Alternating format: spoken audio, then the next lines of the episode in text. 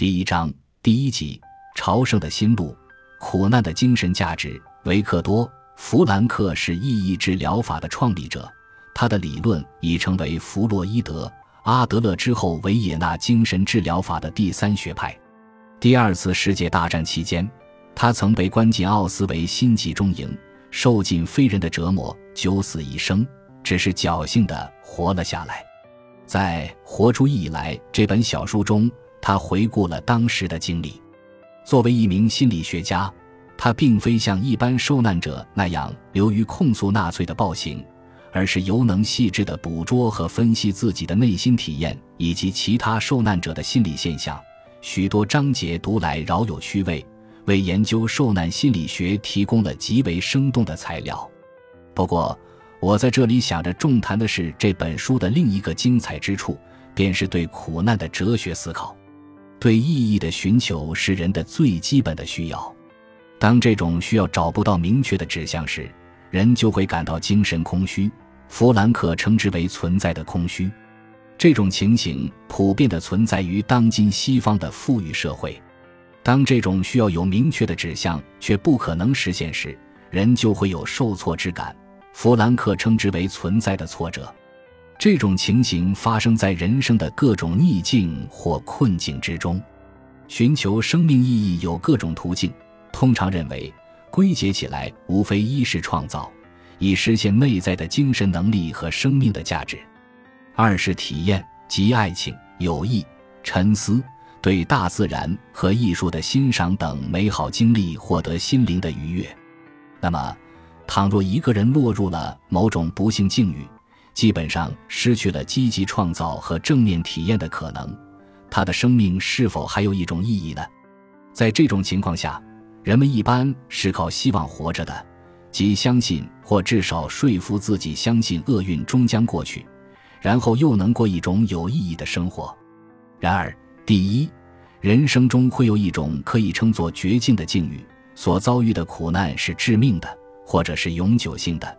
人不负有未来，不负有希望，这正是弗兰克曾经陷入的境遇。因为对于奥斯维辛集中营的战俘来说，煤气室和焚尸炉几乎是不可逃脱的结局。我们还可以举出绝症患者作为日常生活中的一个相关例子。如果苦难本身毫无价值，则一旦陷入此种境遇，我们就只好承认生活没有任何意义了。第二。不论苦难是否暂时的，如果把眼前的苦难生活仅仅当做一种虚幻不实的生活，就会如弗兰克所说，忽略了苦难本身所提供的机会。他以狱中亲历指出，这种态度是使大多数俘虏丧失生命力的重要原因。他们正因此而放弃了内在的精神自由和真实自我，意志消沉，一蹶不振。彻底成为苦难环境的牺牲品，所以在创造和体验之外，有必要为生命意义的寻求指出第三种途径，即肯定苦难本身在人生中的意义。一切宗教都很重视苦难的价值，但认为这种价值仅在于引人出世，通过受苦，人得以救赎原罪，进入天国。基督教或看破红尘，遁入空门。佛教。与他们不同，弗兰克的思路属于古希腊以来的人文主义传统。他是站在肯定人生的立场上来发现苦难的意义的。他指出，即使处在最恶劣的境遇中，人仍然拥有一种不可剥夺的精神自由，即可以选择承受苦难的方式。一个人不放弃他的这种最后的内在自由，以尊严的方式承受苦难。这种方式本身就是一项实实在在的内在成就，因为它所显示的不只是一种个人品质，而且是整个人性的高贵和尊严，证明了这种尊严比任何苦难更有力，是世间任何力量不能将它剥夺的。正是由于这个原因，在人类历史上，伟大的受难者如同伟大的创造者一样，受到世世代代的敬仰。也正是在这个意义上。托斯妥耶夫斯基说出了这句耐人寻味的话：“我只担心一件事，就是怕我配不上我所受的苦难。我无意颂扬苦难。如果允许选择，我宁要平安的生活，得以自由自在的创造和享受。但是我赞同弗兰克的见解，相信苦难的确是人生的必含内容。一旦遭遇，它也的确提供了一种机会。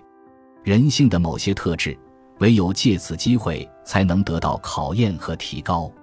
一个人通过承受苦难而获得的精神价值，是一笔特殊的财富。由于它来之不易，就绝不会轻易丧失。而且我相信，当他带着这笔财富继续生活时，他的创造和体验都会有一种更加深刻的底蕴。感谢您的收听，本集已经播讲完毕。喜欢请订阅专辑，关注主播主页，更多精彩内容等着你。